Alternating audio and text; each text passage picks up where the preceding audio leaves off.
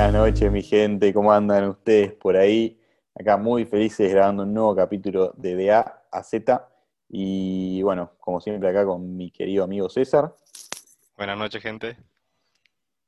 Y, y también hoy es una jornada muy especial porque, porque vengo a presentar a un, un amigo mío, amigo de toda la vida, a Feli Merovich, que, que bueno, es nuestro invitado de hoy. Ya saben, hace, hace un tiempito que estamos haciendo acá tanto capítulo especial con invitado. Y bueno, hoy nos dimos el lujo de traer a, a Feli. Y, bueno, vamos a ver qué nos trae. Así que nada, ¿cómo anda Feli? Gracias por, por estar acá con, con los pibes. Muy buenas noches a todos y todas. La verdad es que qué honor formar parte de, de este proyecto, aunque sea por un episodio. La verdad, muchas gracias por la invitación. Eh, me presento muy brevemente. Soy Feli, eh, de Buenos Aires. Tengo 21 años. Estoy en tercer año de medicina en la UBA y soy un apasionado de la música y del buen comer. Eso creo que es una, una breve descripción de mi persona como la canción del Cuarteto de Nos. Me encantó, me encantó. Ahora cuando fuimos a ver al cuarteto, ¿no?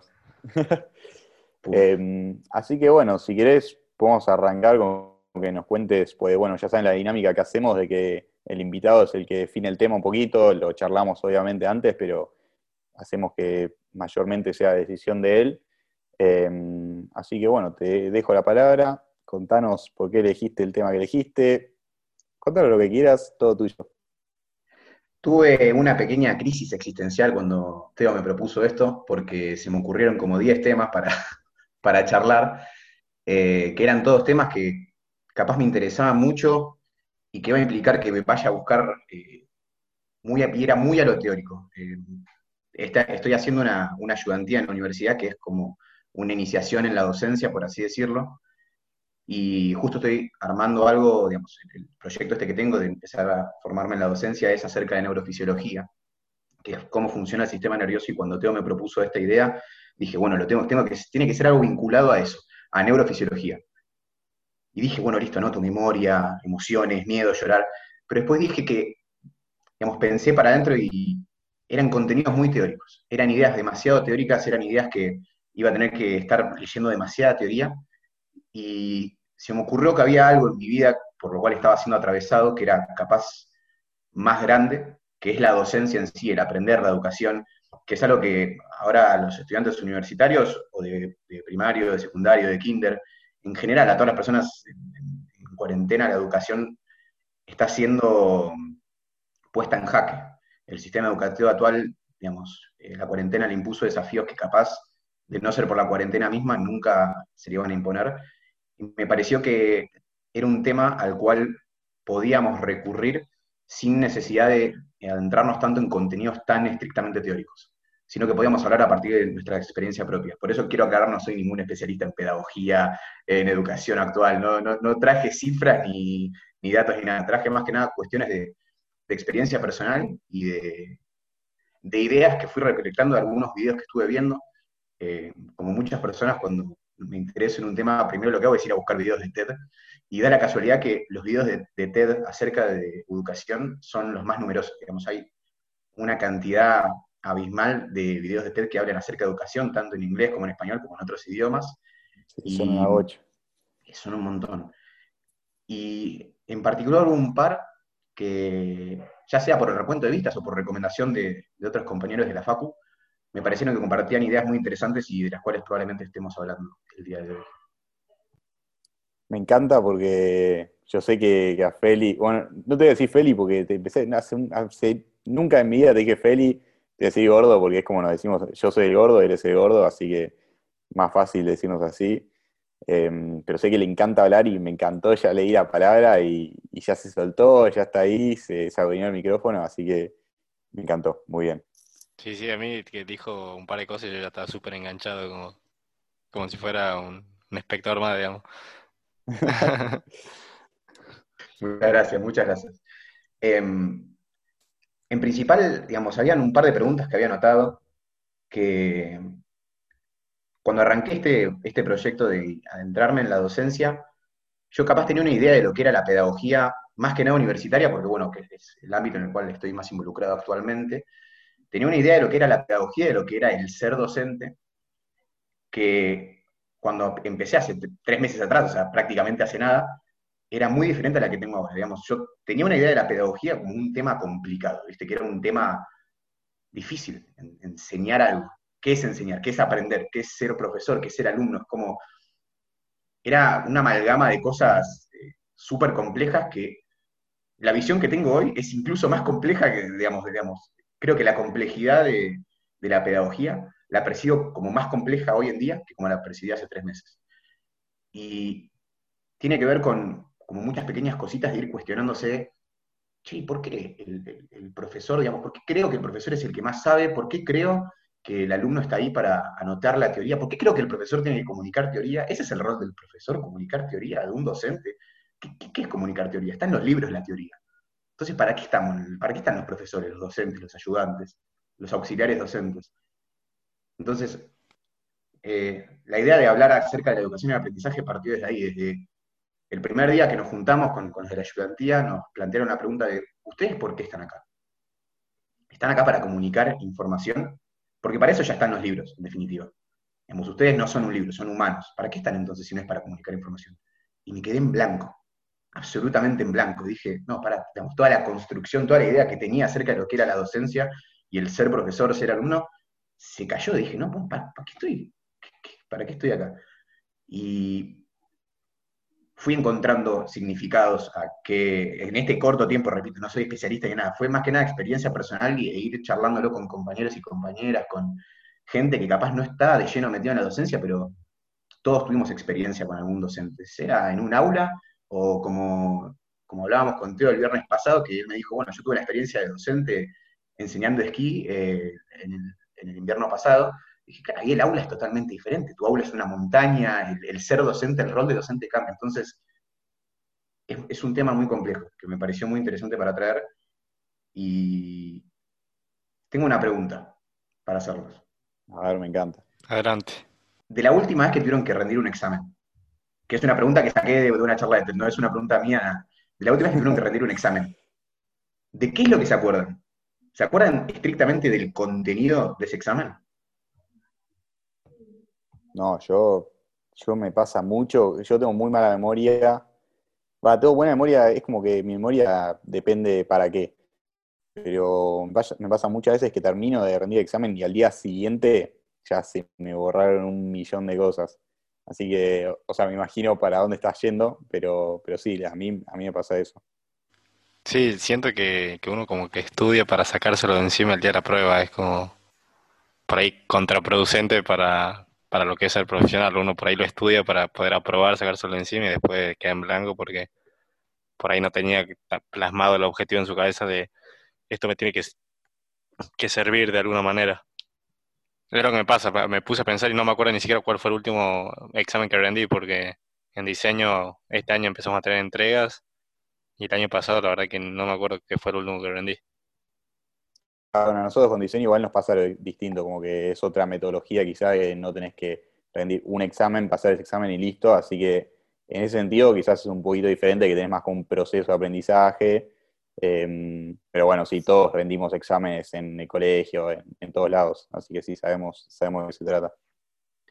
Probablemente también se acuerdan de cómo se sentían, digamos, del, del quick, el cagazo, el decir no llego, el te juntaste a estudiar con alguien y tenían que resolver alguna cuestión en particular, digamos, un tema en particular que, a nadie le cerraba y que se tuvieron que juntar a debatirlo. Probablemente se acuerden de esas cosas, estar antes, de, antes del examen, charlar con alguien, compartir unos mates, bueno, ahora en pandemia obviamente no, por el distanciamiento social el, cada su mate, etcétera, pero bueno, em, probablemente se acuerden de esas cosas, y repito, lo, extraje de una charla que me pareció brillante, digamos, claro me puse a pensar y dije, del último examen que yo rendí, de lo que me acuerdo es de juntarme a estudiar de manera virtual con, amigos.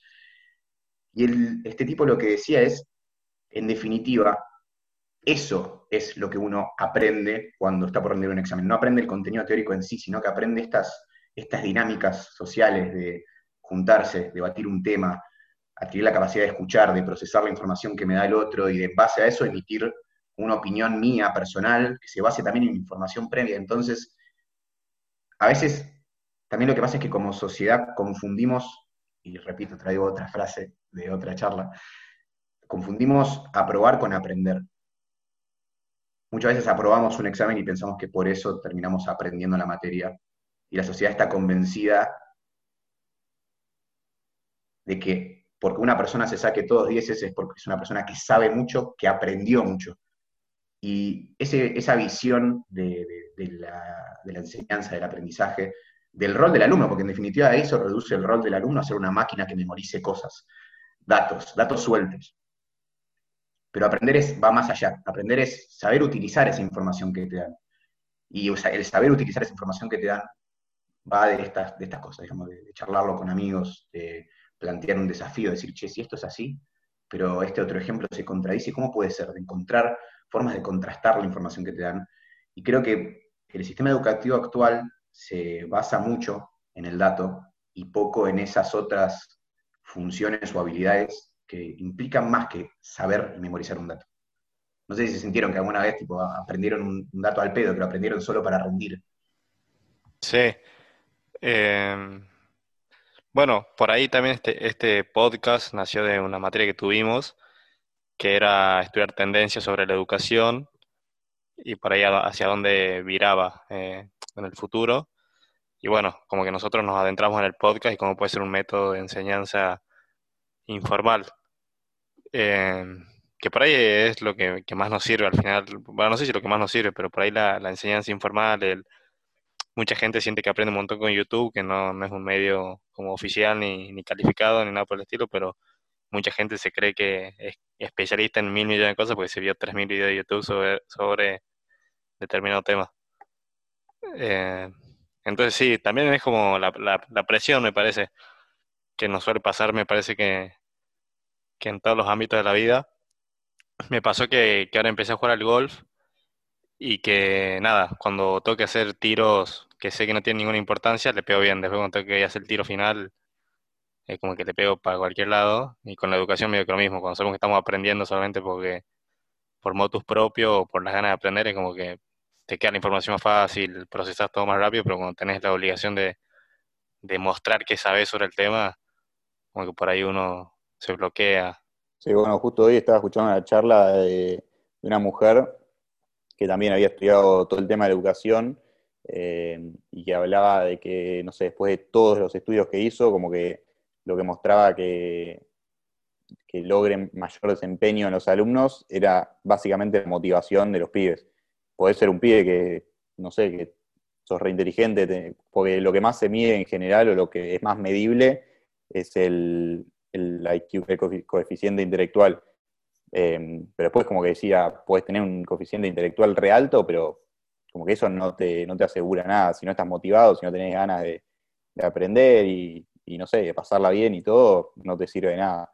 Em, así que bueno, ahí también como que te hace cuestionar un toque el, tema del profesor de justamente esto, no, no, está ahí para darme los datos y todo eso, quizá está ahí para motivarme y, y obviamente que tiene que ser un poco de las dos cosas, pero la parte de la motivación y de que me tenga ahí al palo todo el tiempo, copado con nuevos temas, nuevas referencias, que me traiga un poco de todo, es, un montón. Así que, Gordo, vos, vos vas a ser un de profesor porque sos como muy entretenido, muy actor y todo, así que te veo, te veo bien. Gracias, gracias. En, en, parte, una de las charlas hacía mucho énfasis en eso que acabas de decir, que en realidad educar no es transmitir información, sino que es motivar. Eh, es, contagiar esa pasión por algo.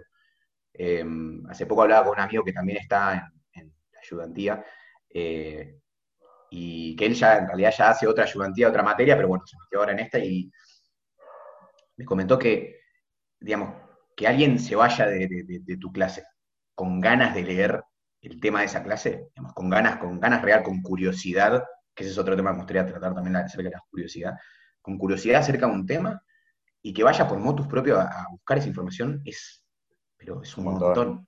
Es, como el objetivo ulterior, ¿viste? Si, tuviese que poner como un altar de objetivos, es el que está ahí arriba. Que alguien se motive, digamos, que tenga la, el motus propio, la necesidad de salir a buscar esa información, de estar ávido por, por información nueva. Que es algo que a veces nos pasa que en este mundo a veces tan virtual, no voy a caer en, la típica de cuestionar y criticar al mundo virtual, no, yo también estoy embebido de virtualidad todo el día, pero tenemos a la biblioteca, digamos, en el celular tenemos a la biblioteca más grande de todos los tiempos, más grande que la, Alejandría, creo que la biblioteca es enorme. La de Babilonia. Ahí está, eso. Ese dato no lo tenía. Em, tenemos la biblioteca más grande del celular. Podemos buscar información acerca de lo que sea. Información accesible. Muchas veces muy accesible. Pero nos falta la curiosidad. Eh, hace poco leía un cuento que se llama, una novela en realidad, se llama El mundo de Sofía, que habla acerca de la filosofía, de la historia de la filosofía, pero en definitiva uno de los mensajes que tiene es que la gran diferencia entre niños y adultos y entre filósofos y adultos, o sea, la similitud entre niños y filósofos, es que los filósofos y los niños mantienen la curiosidad por el mundo y los adultos la perdemos un montón. Damos por sentado un montón de cosas en el día a día que hacen que perdamos el interés. Yo no tengo idea de cómo funciona un celular o el wifi o lo que sea, pero no, no tengo la necesidad de salir a saber por qué es, por qué funciona. Che, me tengo que corregir porque si era la biblioteca de Alejandría. Yo quise decir la de Babel que le Borges. Y me dije, ¿qué, ¿qué carajo acabo de decir? No pasa nada, te perdonamos, te perdonamos. Ah, bueno, con esto que decís de que perdemos la curiosidad, em, yo también estaba pensando un poco eso hoy y decía, porque un poco la perdemos a partir de, no sé, en, el colegio te dicen lo más importante son las matemáticas, las ciencias, etcétera, el arte es para, los hippies. Em, así que bueno, como que me hacía preguntarme qué disciplina o qué profesión o qué hobby como que nunca descubrí porque, no sé, me lo bloquearon de cierta manera y podría haber sido lo que me interesaba. Y bueno, me parece que nos pasa a todos que siempre alguna crisis vocacional tenemos yo estudio diseño, pero bueno, literalmente, no sé, dos veces por año pienso en otras carreras, y no te digo otra carrera similar como que muy de arquitectura, pienso en educación, en historia, en, no sé, en cualquier cosa. Antropología. Antropología también, sí, hace un, hace un par de meses flasheé con esa. Em, así que sí, además, bueno, y otro tema también es el de limitarnos a estudiar una profesión. Yo justamente con las, yo estudio humanidades y diseño, son las dos como bastante amplias, eh, y eso es quizás lo que más me copa de las carreras, de que no me, no me enfocan en un lugar y listo, me quedo ahí para siempre. Eh, y quizás eso es algo, algo muy bueno que está pasando cada vez más, de que no es que elegís tal profesión y te quedas ahí.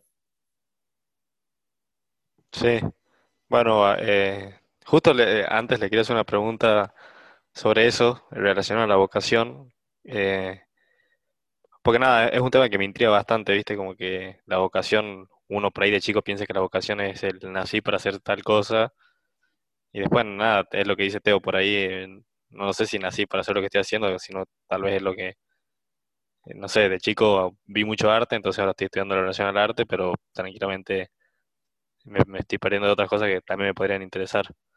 Pero bueno, no sé, preguntarte eso, como qué, qué, qué onda la vocación, qué, qué opinas. Con, el tema de la vocación, capaz, eh, algo, que dijeron ambos me parece muy clave, eh, que es esta cosa de que en el colegio eh, se le da mucha importancia a estas materias STEM. Ken Robinson, que es un, señor que, bueno, que falleció ahora en julio de este año, pero que es como un ícono mundial de la, pedagogía y de la docencia, estas materias STEM son en inglés Science, Technology, Engineering y Math, o sea, ciencia, tecnología, e ingeniería matemática, son las materias a las cuales los sistemas educativos mundiales hoy en día prestan más atención. Y acallan el resto, digamos. Mandan a, acallar a las humanidades, al arte y a la educación física. Cuando uno crece en un ambiente en el cual esto otro, digamos, humanidades, arte, educación física, es algo eh, a lo cual tiende a reprimirse, a lo cual uno tiende a escuchar eh, afirmaciones como, ¿cómo vas a estudiar eso? Eh, te vas a cagar de hambre, cosas, viste, que uno escucha esas, esas cosas de, personas que capaz a uno lo quieren mucho y porque tienen esa concepción. A lo que voy es, cuando uno crece reprimiendo ese lado, eh, la vocación de uno se limita a lo de las materias STEM. Este mismo Ken Robinson decía, digamos, nosotros tenemos que fomentar que los chicos busquen sus talentos, que los chicos busquen e indaguen en todas las materias, porque en definitiva, la vocación de ellos el día de mañana eh, se va a basar en cosas que ya experimentaron. Si uno no tuvo formación en arte y en música, ¿cómo puede saber que uno quiere ser artista y músico? O artista o músico. De ahí la importancia en que los sistemas curriculares, que las currículas de las materias y de los colegios, los secundarios, las universidades, incluyan más materias que las STEM. que incluyan cosas que le permitan a los chicos eh, indagar su, vocación, su talento, eh, porque en definitiva esa vocación, ese sentido de vocación, se va a ver limitado por todas las cosas que no pudieron ver. Y creo que capaz nosotros fuimos muy privilegiados de poder, de permitirnos indagar en esas áreas, de permitirnos eh, decir, che, ustedes con el podcast siento que hicieron algo genial, que todas las semanas se interesan por un tema nuevo, todas las semanas crecen hacia un lado nuevo. Eh, Teo lo comentó, digamos, hace dos, tres semanas tenía, tuvo ganas de ser antropólogo y probablemente haya sido por esta... Por, pero no fue algo así, algo así me había contado que tenías ganas de estudiar antropología, eh, que probablemente fue porque pudiste, te, pudiste dar la oportunidad de explorar una nueva área. Capaz no, no, no te hubieses interesado en, ser antropólogo si no hubieses explorado el área de la antropología. Entonces tu vocación está limitada por, por lo que pudiste ver o no. Y me parece que es un tema importantísimo porque hasta cierto punto la sociedad actual te define en base a tu vocación muchas veces. Claro, sí, justo estaba pensando, pensé que ibas a decir lo que estaba pensando y estaba a punto de flashear, pero no, era más que nada, tipo, a nosotros nos pasó con el podcast en sí. O sea, más allá de que cada semana hablamos de un tema random y tenemos que investigar y, no sé, ponernos a pensar un, un poco sobre lo que sea, pero nunca en mi vida yo me hubiese imaginado estar acá grabando un podcast y que me cope grabar un podcast. Pero por suerte lo tuve a César, que no sé, yo le decía, bueno, ya tenemos la idea, ahora dentro de un mes tenemos que planearlo todo, vamos pensándolo y ahí nos vamos a mandar a grabar. César me dijo, no, que en un mes, lo grabamos pasado mañana y ya lo publicamos dentro de una semana. Así que por suerte tuve, el empujoncito de César que me mandó ahí para, para motivarme y para probar esto nuevo y al final estamos, bueno, acá estamos. Em, Viste que nombraste dos cosas esenciales motivación y curiosidad. Tuviste la motivación de hacerlo y la curiosidad por el mundo de querer explorarlo un poco más. Y es un poco eso. Y ahí César cumplió el rol de profesor, de que me dio el empujoncito, me ayudó, porque siempre está bueno tener a alguien ahí que te. Así que, nada, César es mi profesor, mi mentor. Un manija, un manija siempre, siempre tiene que haber un, manija. Directo al currículum, digamos. sí, es una, habilidad. por supuesto. Me parece me parece muy interesante eh, hablar acerca de un concepto que este mismo Ken Robinson menciona en, muchas de sus charlas, que es eh, si nosotros les permitimos a los chicos de hoy en día, que van a ser los adultos del futuro, les permitimos que indaguen sus otras partes, digamos, que, indaguen acerca en esas áreas del conocimiento en las cuales probablemente eh, con el sistema educativo actual se estarían dejando de lado, la curiosidad de ellos aumente y con eso aumente la innovación. Y si hay más innovación en el mundo, la sociedad mejora. Entonces es como, es, una, es, un dominó, es un efecto dominó. A mayor posibilidad de indagar áreas del conocimiento, mayor curiosidad acerca del mundo, mayor innovación hay, mejora la sociedad. Es como muy, una ecuación muy lineal, por así decirlo, que se está desaprovechando bastante con, los actuales. Claro, y, encima, em, como que no creo, además de todo esto, muchas veces como que al estar estas, estas materias STEM que vos decís, eh, como que se siente que si no sos bueno ahí, ya está, sos, sos un choto y te quedás como que sentí que no sos bueno para nada. Y muchas veces pasa de que quizá un profesor te dijo, no, em, no, no, sé, sos un boludo porque te sacaste un 1 en matemática y te quedó marcado para toda la vida. Los pendejos les pasa un montón que a, mí ahora no me acuerdo que me haya pasado, pero estoy seguro que alguna vez un profesor me dijo algo y yo sí o sí me quedé mambeando con eso en mi cabeza un montón de tiempo. Em, así que por eso también está bueno pensar de que ser inteligente tampoco es que te vaya bien en estas materias STEM. Hace, hace un tiempito estaba teniendo una charla con un amigo em, que quizás va muy por el tema de, de, lo académico, de lo intelectual, así, y estábamos hablando sobre otra persona que, no sé, que estudiaba arte o algo más por ese rubro, y me dice, y no, es que esta persona no es muy inteligente, como que no puedo tener una buena charla con, esta persona. Yo dije, no, pero esta persona quizá te pones a hablar de arte y, sabe una bocha y ahí vos sos el que no es inteligente, como que le hice el retruco. Em, así que está bueno como cuestionarse un toque sobre, sobre la palabra inteligencia, ni idea. Sí, es la, la frase que, que recorrió eh, por muchos lados de, Einstein, me parece que decía que no se puede juzgar a un pez en una pecera por no poder escalar un árbol. Em, a mí, a mí me, la verdad que no, no investigué mucho, pero es, un tema que me, me, gusta bastante, como el, futuro de la educación. Porque bueno, yo también, por ejemplo, estudié en Tucumán y, irme a Buenos Aires era como un reto en lo educacional porque es como distinto y bueno, el irme a estudiar una carrera a otro lado es como que pasa mucho por ese lado. También eh, tuvimos una materia que se llamaba Escenarios Futuros, que nos la daba un profesor que se llama Alejandro Pisitelli, que creo que lo nombramos un par de veces, que bueno, es un capo de la educación. Eh, y hizo, por ejemplo, en Barcelona un instituto todo centrado en, en la educación como a partir de la creatividad y como súper informal.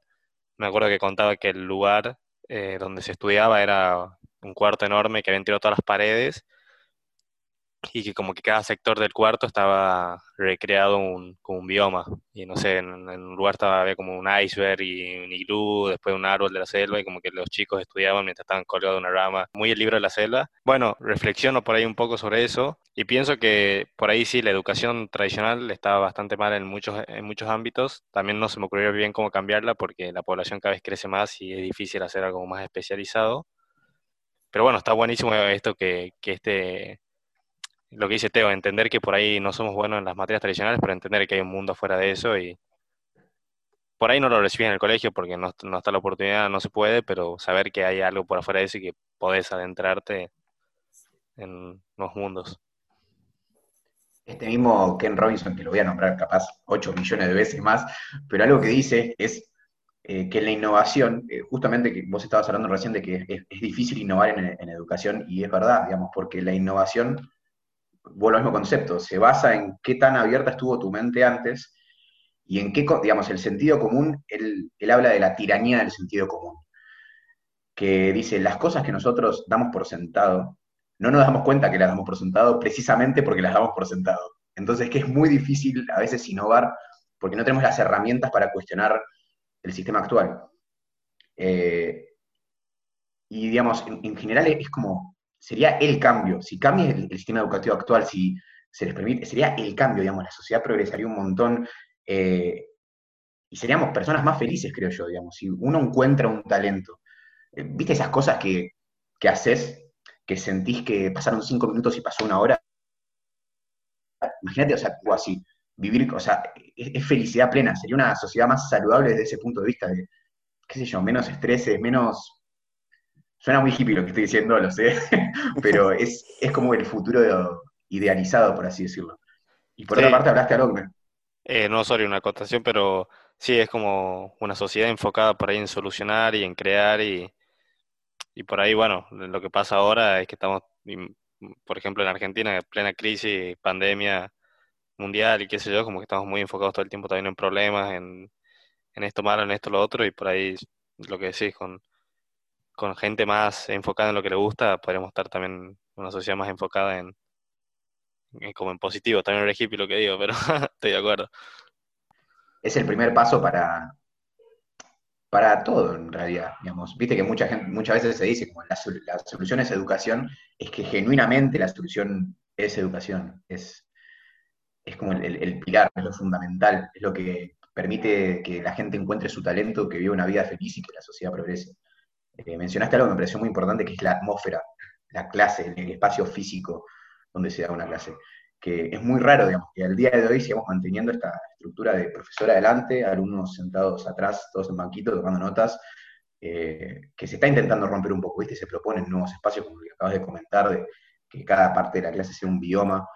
Eh, muchas veces pensamos que únicamente los chicos más chicos necesitan eso, pero a veces dan una clase en el aula magna y me contra reduermo. O sea, es así. El, ambiente tiene que ser un ambiente que facilite el aprendizaje. No, no, no es algo que se tenga que dejar de lado. bueno, ahora, ahora las clases virtuales yo las hago desde la cama y así que se rompió totalmente con, la estructura, con la arquitectura de la educación. Em, pero bueno, nosotros, por ejemplo, la primera clase que, no sé si fue la primera, pero una de las primeras que tuvimos en diseño, eh, teníamos una profesora que un personaje mal y es muy así rupturista, yo qué sé, y bueno, y terminamos haciendo una ronda en, el jardín de, en el campus en, Patas, me había olvidado eso, no, y, nada que ver, y no entendíamos nada, porque esto mismo que decís, es, muy difícil, como que toda la vida estuvimos adentro de un aula, y obviamente que va a ser re difícil, pero una vez que estás ahí afuera, te das cuenta, che, ¿por qué carajo estaba metido adentro en el aula y no hago todas las clases cuando tenés un día lindo por lo menos? ¿Por qué no, no estudio acá? Em, así que sí, pero, pero bueno, el, tema este viene hace cientos de años y obviamente no va a ser fácil, fácil cambiarlo, entonces por eso también es, es importante que no sea, bueno, de la nada tiro todas las paredes abajo y armo un salón enorme para, para que todos los pibes se diviertan ahí, porque también los pibes tienen que estar preparados para eso. Como que si hasta, hasta séptimo año estuvieron en clase de la nada, te tiras todas las paredes, no, va a ser un quilombo, van a estar todos corriendo por ahí, no lo vas a poder manejar, también tenés que educarlos en la manera eh, de que, bueno, si no hay paredes, los pibes tienen que tener una metodología distinta, yo qué sé. Em, pero bueno, es un, es un proceso y está bueno por lo menos arrancar a ir para ahí. Eh, y, y, bueno, ya con algo que dijiste de que la, va, me gustó una definición que diste de la felicidad, o no sé si fue de la felicidad, pero iba por ahí, de que cuando estás haciendo algo y no te das cuenta que pasó tanto tiempo. Y es exactamente lo que nos pasa acá siempre en el podcast, y ya pasó como media horita, así que bueno, aproveché ese link ahí para decir que podemos ir para el break. Estamos, estamos en un buen momento, vamos a descansar un, toque sin las cabezas y, volvemos, volvemos para acá. ¿Parece joya? Joya. Magnífico. Dale, gente, ahora volvemos con más de DA a Z.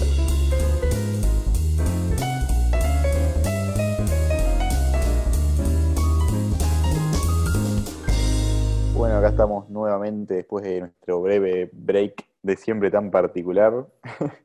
Em, y, algo que, estaba pensando era sobre el tema de, la relación entre profesor y el alumno, em, que quizás ya lo mencionamos un poquito, pero, pero como siempre como que te imaginás al profesor ahí en, la clase y, como que es el profesor, lo tenés, es como que está ya en la altura, es un sabio, no se puede equivocar, no te lo podés cruzar en la calle, es como toda esta construcción del profesor tiene que ser de tal manera.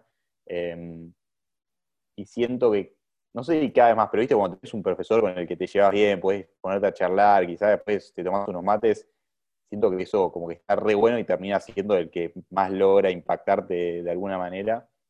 Em, así que, no sé, no, no había pensado, pero quizás preguntarle si alguna vez les pasó de tener a un profesor así que les quedó. Yo siento que no me han quedado muchos profesores así marcados, pero los dos o tres que sí eran, eran como más descontracturados, que no era que él te enseñaba y vos aprendías, era como más una charla, un debate, y más abierto, más relajado también.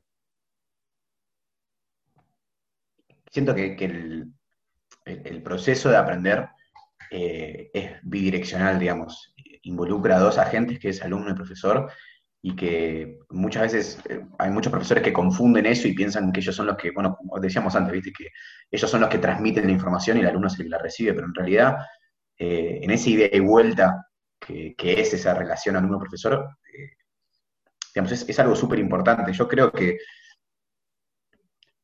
que el alumno elige de quién aprender hasta cierto punto. Digamos, capaz de manera inconsciente, ¿no? Pero nosotros elegimos de quién aprender y quién no. Eh, y eso capaz está basado en qué impacto tiene esa otra persona en nosotros. Es, eh, es sumamente importante, como en cualquier relación humana, ¿no? Digamos. Eh, sí. La relación... que nada, viste que con Da Vinci, con todas las personalidades estas como súper conocidas, y bueno, principalmente las que fueron por ahí más antiguas, como que mucha gente se, se fija en quiénes fueron las influencias de todas estas personas, porque, bueno, son personas súper influyentes, pero que a su vez tuvieron influencias. Y está buenísimo lo que decís, porque por ahí no pensamos en el, en el profesor como una influencia que tenemos, o bueno, lo, te lo dice, para mí, por ahí a mí no me quedaron eh, profesores marcados, a mí César tampoco, pero estaría bueno que pase y también como, como pensarlo de esa manera. Eh, como nada, el profesor es no solamente alguien que me enseña matemática, pero también puede ser una persona que me aporte y que me y que sea una influencia más allá de lo que es, solamente la cátedra y esto, la influencia. Claro, que, que, sea más que una figura de autoridad, por así decirlo, que sea, eh, y que sea más que una figura de, conocimiento, ¿no? Que sea alguien humano, que sea un ser humano, por así decirlo. Claro, que sea una persona más. Eh, como que se puede trazar cierto paralelismo con lo que pasa en un consultorio médico, por así decirlo. de que el, paciente como que tiene mejores efectos con un médico o médica en el cual confíe, en el cual se sienta escuchado, en el cual se sienta con, el cual pueda conectar, con el cual se sienta cercano. Eh, y se puede también trazar un paralelismo entre la crisis del sistema médico actual, de obras sociales que te dan siete minutos para las consultas, etcétera, con el, sistema educativo, ¿no? Eh, que a veces pasa que los alumnos no, no logran motivarse para una materia porque la personalidad del profesor no es una personalidad que motive, por así decirlo, con lo cual los alumnos no puedan conectar. A mí me ha pasado pocas veces también, en, no, me lo había puesto a pensar, pero me ha pasado pocas veces decir, che, con, este profe me quedo, eh, me quedo de las experiencias que, me comentó, de, los ejercicios que planteó. Bueno, sí, con esto que dijiste de los siete minutos, obvio, como que es imposible en siete minutos sacar algo, no sé, algo copado, algo interesante y algo que quede, que marque algo profundo. Em, y me llevaste a pensar, bueno, yo que, fui profesor, instructor de esquí ahí en, Estados Unidos en el, verano de acá, em, como que el desafío más grande es que como es en un, lugar en California que queda más o menos cerca de San Francisco, entonces la mayoría era para, además para pendejos, entonces los pibitos venían por el día o por el fin de semana, entonces en general los tenías un día y todos los días tenías nuevos alumnitos. Entonces quizás ese era el desafío más grande de todo el tiempo tener que crear una nueva relación, crear vínculos, conocerte, aprender sus nombres, ¿sabes lo que es aprenderte los nombres de nueve pendejitos ahí todos tapados, además, ¿no? Un, quilombo. Pero, pero bueno, me di cuenta de la importancia de esto de la relación y el, vínculo, porque cada tanto pasaba que uno venía por una semana o por cuatro días y ya era como mucho más fácil todo, eh, te la pasabas mejor, el pie tenía más confianza en vos, terminaba mejorando mucho más. Em, y bueno, y esto se da en todos lados, se da tanto en, el tema del esquí en la montaña como en, en la clase. Poder charlar, poder estar ahí mano a mano. Y nos, bueno, con esta misma profesora que conté hace un rato de que, tuvimos esta primera clase tan, tan particular, también nos pasó en primer año que tuvimos un viaje muy copado, muy flashero, que nos fuimos a Santa Fe. Y también estábamos, habíamos arrancado la facultad hace dos meses, entonces estábamos como ahí recién conociéndonos y todo. Y de la nada dice, bueno, vamos a tomar una birra. Y estábamos ahí tomando una birra con la profesora y estábamos todos como, no, ¿qué está pasando acá? Y una genia. O sea, como que está re bueno que haya pasado eso y, y no sé, como que ahora en nuestra relación quizás es, es extra clase, como que no es solo te quedas ahí en la clase y ya está, y murió, sino que podés, te la cruzas en la calle y, ni idea, buena onda.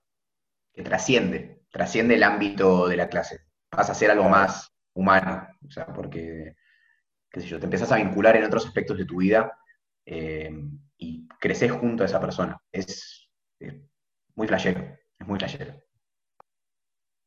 Sí, sí, sí. Em, bueno, y también pensándolo un poco como eh, por, este lado de la importancia que tiene poder relacionarse con alguien, me hace dudar un, poco de, como que no es para cualquiera.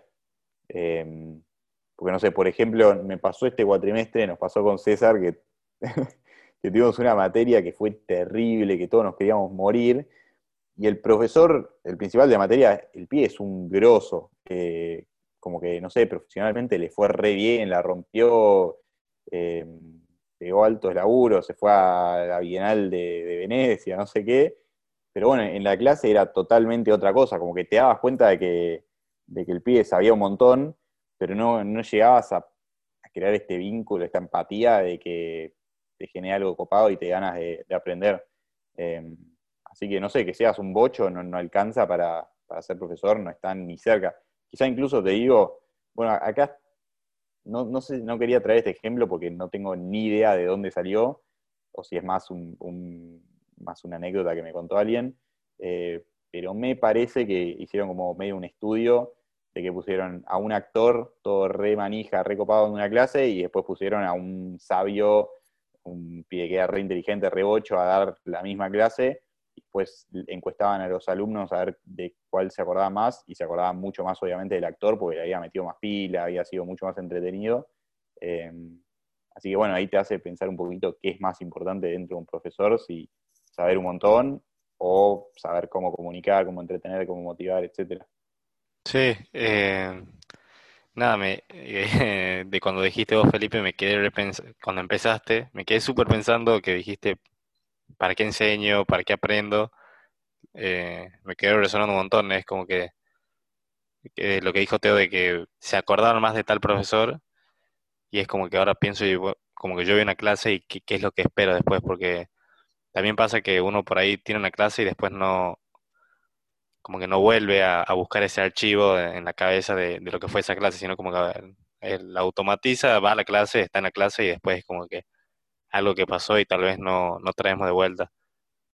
Y eso me hace replantearme como también qué voy a buscar yo como estudiante en una clase, que siento que por ahí no, eh, no, es un ejercicio que yo particularmente haga y, puede estar muy bueno. Eh, y nada, como profesor también, como que eh, vos que estás haciendo ahora esta ayudante cátedra, no sé bien, no quiero decir alguna burgués, pero me parece que no, creo que, bueno, como dice Teo, no, no es para todo el mundo, pero me parece que es un súper buen ejercicio poner por ahí pensando si en algún futuro querés ser padre, eh, porque bueno, es como, es lo que decís, ¿para qué quiero enseñar? por ahí cuando sos profesor no está tan claro para qué querés enseñar. Por ahí si, si sos profesor de, jardín o de primaria, querés enseñar simplemente porque te parece importante que alguien aprenda. Por ahí si sos profesor de neurobiología, no sé si existe, me, invento. Eh, en medicina es porque sentís que la necesidad de que esa, ese concepto, esa materia tenga que ser estudiada porque es importante para la sustentabilidad de la medicina. Pero bueno, uno como padre busca enseñarlo a su hijo porque tiene la necesidad y, siente que su hijo tiene que aprender y tiene que adquirir ciertos valores, ciertos conocimientos. Entonces, como que en ese sentido hacer la práctica de, educar eh, está muy bueno. Va a ser alto papá, César. Ojalá. Teo, y, y posta, eh, comparto mucho lo que dijo Teo, me, me parece eh, muy flashero lo que acabas de plantear porque cuando estaba pensando en qué, digamos, qué contenido extraer acá a esta, esta breve reunión que estamos teniendo. Eh, eh, no, no, se me cruzó la idea del por qué. Digamos, ¿Por qué? Claro, ¿por qué aprendo? ¿Por qué tengo ganas de, enseñar? ¿Por qué? Eh, a veces es, es, es, difícil, digamos, ponerse a plantear el por qué, porque capaz no es algo que salga de una, digamos, capaz es, es una idea que, no, salga de una, sino que implique que uno tenga que frenar un toque y decir, che, bueno, es cuestión de no angustiarse también, ¿no? Digamos, de que capaz la respuesta no, la va a encontrar en el momento, pero eh, en general con todo uno tiene que tener muy en claro las razones por las cuales lo hace. Eh, con, justo con lo que mencionabas de, a veces tengo automatizado el ir a clase, a mí me pasa lo mismo, tipo, a veces nos suben videos, ¿viste? A veces no, en general nos suben videos para que nosotros vamos y, y a veces es ver el video por el mero hecho de ver el video, no es por eh, o sea, es ver el video, tomar notas, eh, pasar las notas al PDF y después volver a leer el PDF. Y a veces uno no, vuelve a traer, digamos, esos contenidos que aprendió en el pasado, no los vuelve a traer al presente, pero porque capaz en el momento no tuvieron una significancia emocional tan grande. Eh, en general, viste que se plantea como que los chicos necesitan un ambiente muy facilitador, etcétera, pero es porque en general, y los adultos también, nos acordamos más fácil de aquellos eventos que fueron capaz suena muy obvio lo que estoy diciendo, pero planteémoslo desde el punto de vista de la educación universitaria, nos acordamos más de aquellas cosas que presentan un significado emocional. Y capaz el rol del docente es, eso, es al contenido de su materia aportarle un significado emocional que sea relevante para el alumno, para que el alumno pueda aprender y pueda utilizar ese conocimiento para la vida. Y capaz ese es el, rol, uh, perdón, perdón, decía así. Eh, no, no, te iba a hacer una mini, mini acotación de que no solo lo emocional es lo que más nos acordamos, también lo, positivo. Por eso todo tiempo pasado siempre fue mejor.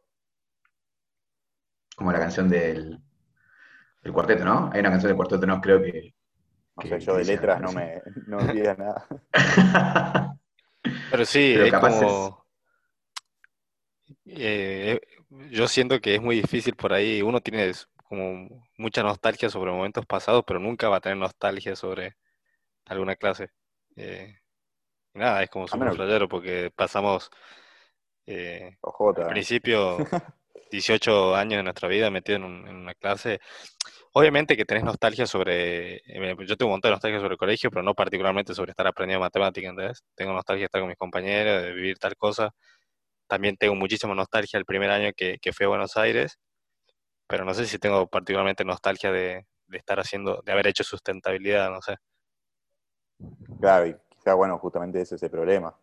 Como que nadie logró hacer una clase tan, tan copada de que se te haya quedado la experiencia más que el aprendizaje y digas que ganas. Como que no importa el contenido en sí que aprendiste ahí, sino el momento de estar en la clase y, y quizá te vas a acordar de eso. Para mí eso sería como el, lo ideal para sacar de una clase, como que acordarte del momento, de la atmósfera que había ahí y que la pasabas re bien. Claro, por eso.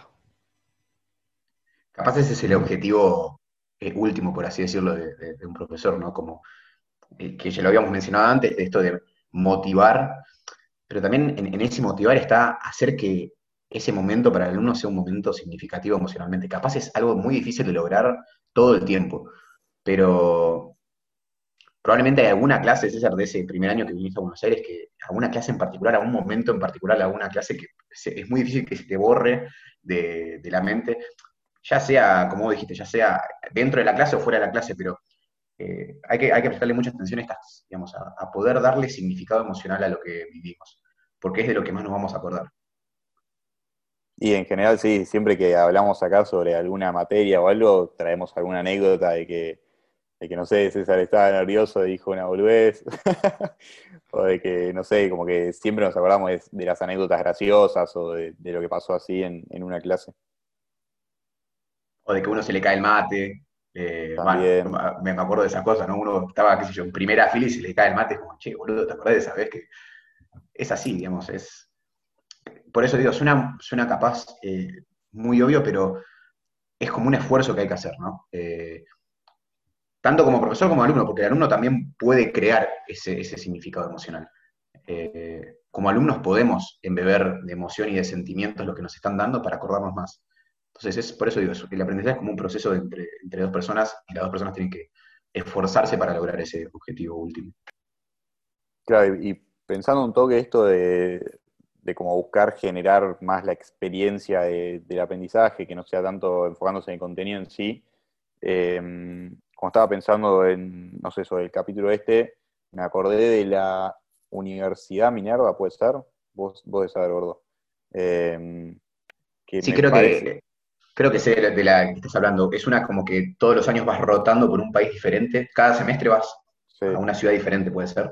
Sí, y nada, siento que eso sería lo ideal para porque si estás todo el tiempo cambiando de lugar, cada, momento aprendiendo de cultura diferente, de lugares diferentes, eh, no sé, ahí sí o sí te vas a acordar mucho más, te va a quedar mucho más marcado, porque, porque bueno, en definitiva, si estás en la clase, es la misma clase todos los días, y más todavía ahora que estamos a través del Zoom, es la misma pantalla todos los días, las mismas caritas, los mismos cositos ahí en negro. Eh, sí, es como que esa, esa rigidez del aula se trasladó incluso a la virtualidad, porque todos los profesores dan clases por Zoom. A mí me pasó que el, tenemos una materia de producción de videojuegos y el profesor daba clases por Discord. Y es como súper innovador. Y lo hizo, no sé, el, canal de Discord se llama La Nave, estamos en la cabina, es como todo súper interactivo. Nada, no sé, imagínate que le contaba a Teo, imagínate, no sé, un profesor que venga un día y te diga, bueno, mañana no nos conectamos a Zoom, nos conectamos a Fortnite y vamos a aprender la clase mientras como que hay un montón de maneras para innovar y por ahí siempre como que vamos a lo seguro. Hay un montón de herramientas nuevas, además, con, con esto de la pandemia se fueron creando plataformas, o capaz no es que se fueron creando, se fueron descubriendo eh, plataformas donde se pueden crear proyectos, se pueden crear juegos, eh, plataformas interactivas distintas a Zoom, Google Meet y WhatsApp. Eh, y me pareció muy interesante lo que dijiste de esto de que la rigidez del aula pasó del estado físico al, o sea, pasó a la virtualidad también, ¿viste? Como que la tenemos tan interiorizada y tan poco cuestionada y tan asimilada que pasa a ser nuestra realidad también en, virtualidad. Y me parece algo interesante para, cuestionarse y para replantearse, ¿viste? Eh, para innovar en, eso. Bueno, sí, justo cuando estábamos, cuando estábamos estudiando el tema del podcast en la educación, eh, una cosa que escuché y que leí mucho en, su momento era que vos tenés las nuevas tecnologías, pero la tecnología no es que ya de por sí va a hacer que la educación sea mejor. La tecnología va a ser el medio o va a ser la herramienta que tenés que usar, pero es, una, es un medio distinto que estar en el aula. Entonces vas a tener que usarla de manera distinta, no es que podés agarrar el método tradicional que tenés en la clase y lo tirás acá en, la computadora y va a funcionar perfectamente, que es lo que estamos haciendo hoy en día, de que el profesor te habla y vos escuchás por el Zoom. Em, entonces como que nos falta todavía ese cachito de adaptarnos a esta nueva nueva herramienta que tenemos para sacarle su jugo, porque obviamente que la tecnología puede traer un montón de cosas buenas, pero si la usás de, una manera copada y de la manera adecuada, no de traer lo que ya teníamos antes y tirarlo acá y hacer que encaje de alguna manera, porque no, funciona. Es nuevamente esta idea de que eh, la tecnología por sí sola no, no va a lograr que el proceso de aprendizaje tenga un componente eh, emocional, emotivo o sentimental para el alumno. O sea, el hecho de que sea exacto, digamos, el hecho de que sea tecnología, que el alumno está todo el día interactuando a través de, la tecnología, no implica, no, implica que sea un proceso de aprendizaje exitoso. Por eso es como algo, es, algo muy complejo, me parece, que es algo muy complejo y muy interesante de, plantearse, ¿no? Digamos, de, poder decir, che, la verdad es que con esta materia no estoy aprendiendo un carajo y necesito buscarle otra vuelta yo mismo o plantearle al profesor de que busque otra vuelta. Porque así no vamos a ningún lado. Y es algo que tiene que empezar a pasar. Eh, tiene que empezar a pasar, tiene que empezar a haber un cambio de paradigma que permita a los chicos eh, encontrar sus talentos, que les permita ser más curiosos, para que sean más innovadores y en el futuro, digamos, en definitiva, mejor. Hermosa conclusión. tus alumnos van a ser felices. tengo, tengo una pregunta bastante, bastante más concreta que es de qué te enseñan en la ayudantía. Eh, o sea, ¿cómo, cómo preparan a un profesor, porque la verdad es que no tengo ni idea cómo preparan a alguien para que sea profesor. Nunca lo había pensado mucho, la verdad. No es, como preparar a un profesor, sino es más como preparar a un ayudante, que es un, rol diferente. Em, pero es muy buena la pregunta, porque yo llegué pensando que era ser preparar un profesor. Entonces, por eso yo caía con esta idea de es comunicar información.